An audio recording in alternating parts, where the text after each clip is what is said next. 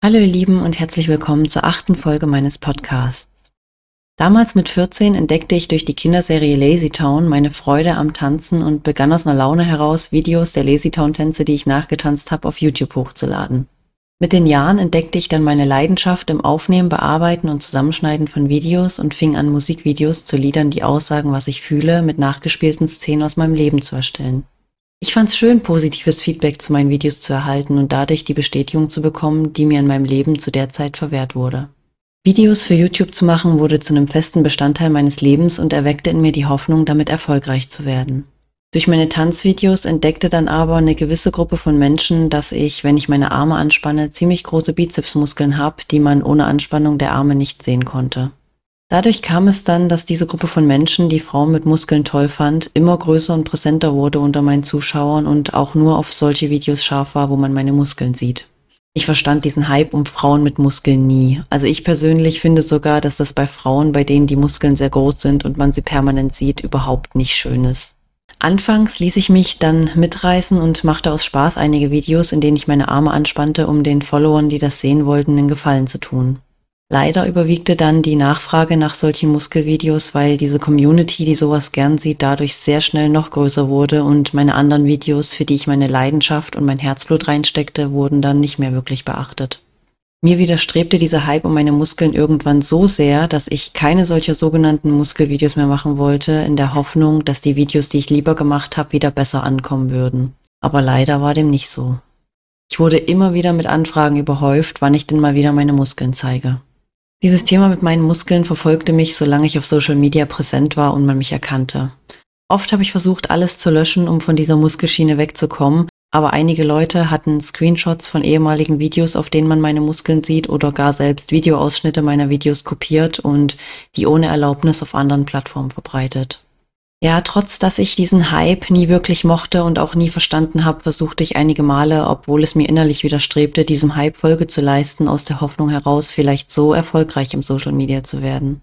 Dadurch meine immer wiederkehrenden Depressionen, Angstzustände und meiner Sozialphobie ein normaler Arbeitsalltag für mich kaum oder nur sehr schwer zu bewältigen ist, hatte ich immer die Hoffnung, im Social-Media-Bereich erfolgreich zu werden und damit meinen Lebensunterhalt zu verdienen, um von zu Hause aus arbeiten zu können. Es würde vieles für mich einfacher und erträglicher machen. Und eigentlich hatte ich ja den Schlüssel dazu, denn durch diesen Muskelcontent hätte ich es sehr leicht erreichen können. Ich hatte zweimal innerhalb einiger Jahre den Versuch gestartet und Einnahmen durch diesen Muskelcontent erzielt und wenn ich es durchgezogen hätte, dann könnte ich auch heute sicher davon leben. Aber nach einigen Monaten konnte ich das einfach nicht mehr durchziehen, etwas zu tun, wo ich überhaupt nicht dahinter stehe, was mir persönlich widerstrebte, weil ich diesen Hype darum einfach nicht nachvollziehen konnte. Auch bekam ich mit der Zeit immer mehr seltsamere Anfragen von Dingen, die die Leute sehen wollten, wie zum Beispiel, dass ich meine Adern rausploppen lassen soll oder Dinge, die ich auf meine Muskeln bezogen machen sollte. Aber ich konnte und wollte diesen Anfragen nicht mehr nachkommen, weil sie mir persönlich ehrlich gesagt zuwider waren. Ich habe mich, als ich mit solchem speziellen Content Einnahmen erzielt habe, auch bei anderen Frauen auf deren Seiten umgeschaut, die auch mit speziellem Content Einnahmen erzielen und halt geschaut, wie die das machen. Und diese Frauen sind da halt extrem weit gegangen und auch extrem auf ihre zahlenden Follower eingegangen, auf eine Weise, die ich einfach nicht wollte und konnte. Und ich weiß, dass diese Frauen das nicht ernst meinten, was sie dort zu ihren Followern geschrieben haben. Also einige Frauen, die hatten ja sogar Familie, einen Partner oder waren verheiratet. Und trotzdem schrieben sie zu ihren Beiträgen so Dinge zu ihren Followern, als wären sie zu haben und würden das auch total geil finden. Und es war halt überhaupt nicht meins. Ich hatte echt mit mir zu kämpfen, aufzuhören oder weiterzumachen, denn ich hatte immer im Hinterkopf, dass ich damit mein Ziel von zu Hause aus Geld zu verdienen erreichen kann, aber nach dem zweiten Versuch musste ich dann nach einigen Monaten einsehen, dass diese Art Einnahmen zu erzielen einfach nichts für mich ist. Danach habe ich auch alle meine Social-Media-Spuren so weit wie möglich gelöscht und auf den Plattformen, wo ich noch aktiv war, meinen Namen geändert, aber vorher alle Leute, wo ich wusste, dass sie nur wegen dem Muskel-Content folgen, soweit es ging, blockiert, um neu anzufangen, ohne ständig mit diesem Muskel-Content in Verbindung gebracht zu werden. Das Einzige, was es von mir selber noch zu sehen gab, war das kleine Fenster in meinen Gaming-Streams, wo man mir beim Zocken zuschauen konnte. Ansonsten habe ich alles gelöscht, wo man mich hätte wiedererkennen und mit dem Muskelzeugs in Verbindung bringen können. Ich habe es echt gehasst und verflucht.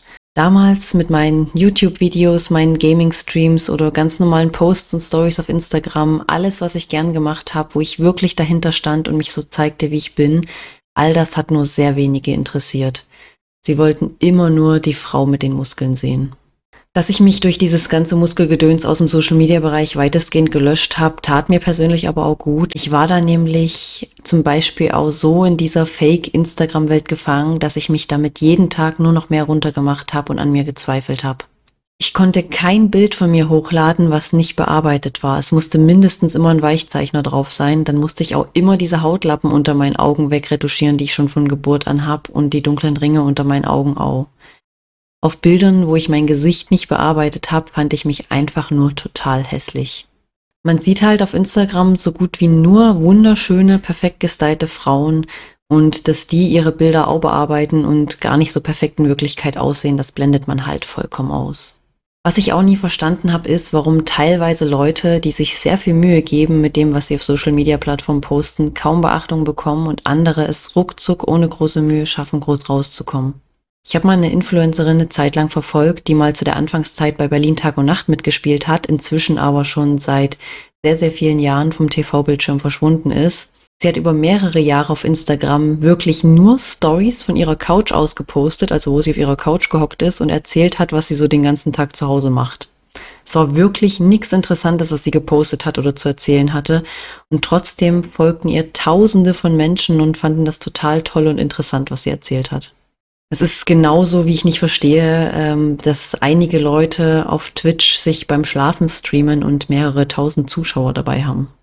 Letztens habe ich auch einen Bericht gelesen, wo eine deutsche Streamerin erst Gaming-Content gestreamt hat, damit aber nicht wirklich gut angekommen ist und dann hat sie angefangen, solche Pool-Streams zu machen und war plötzlich eine der erfolgreichsten deutschen Streamerinnen. Das ist auch ein Grund, warum ich mit Twitch aufgehört habe, weil es dort so gut wie gar nicht mehr wirklich ums Gaming geht. Laut einem Bericht, den ich gelesen habe von diesem Jahr, hat man auf Twitch aber auch als kleiner Streamer sowieso so gut wie gar keine Chance mehr entdeckt zu werden, da Twitch es nur darauf abzielt, Leute mit großer Reichweite noch mehr zu pushen. Ich habe mich sehr oft mit anderen verglichen und mich gefragt, warum es einige so schnell schaffen, größer zu werden und es bei mir so stagniert. Klar, ich bin eher zurückhaltend und man hat es halt schwerer, wenn man kein Unterhaltungstalent ist. Ich hatte halt auch wieder ständig im Hinterkopf, wie sehr ich es schaffen möchte, etwas mehr Reichweite zu haben, um von zu Hause aus meinen Lebensunterhalt zu verdienen, dass ich mir immer mehr Druck gemacht habe und es mich jedes Mal so extrem runtergezogen hat, wenn Streamer wieder schlechter lief.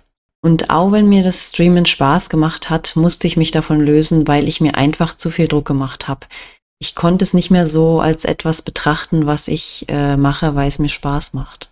Seit damals, als ich mit 14 Jahren mit YouTube angefangen habe, war das mein Traum im Social-Media-Bereich, irgendwann erfolgreich zu werden. Es hat zwar 17 Jahre gedauert und ich wollte es eigentlich nie wirklich wahrhaben, aber ich musste mir schlussendlich schweren Herzens eingestehen, dass diese Social-Media-Welt einfach nichts für mich ist. In all den Jahren, wo ich aktiv auf den verschiedensten Plattformen unterwegs war und versucht habe, erfolgreich zu werden, habe ich mich tagtäglich auch selber fertig gemacht. Hat mich fertig gemacht, dass ich nur mit etwas hätte Erfolg haben können, bei dem ich nicht dahinter stehe, wo ich mich hätte verstellen müssen. Ich habe mich immer mit anderen verglichen, denen es leichter fiel, Erfolg zu haben, mich gefragt, warum ich das nicht hinkriege und habe mich dadurch nur noch mehr runtergezogen. Ich habe mir jeden Tag eingeredet, dass ich nichts kann, nichts schaffe, nie etwas erreichen werde und sich niemand für mich interessiert. Für mich war der Erfolg im Social Media die einzige Hoffnung, in meiner sicheren Bubble zu Hause bleiben zu können. Auch ein Grund, warum ich mir selber immer wieder Druck gemacht habe, war, weil ich gehofft hatte, wenn ich erfolgreich bin auf Social Media, dass mein Mann nicht mehr arbeiten gehen muss. Wir so mehr Zeit miteinander verbringen könnten und ich nicht mehr mit ansehen müsste, wie sehr ihn seine Arbeit fertig macht. Ich habe mir so gewünscht, ihm auch das Leben erleichtern zu können. Aber ich bin immer wieder gescheitert. Ja, somit sind wir dann am Ende der achten Folge. Vielen lieben Dank fürs Zuhören und bis zur nächsten Folge.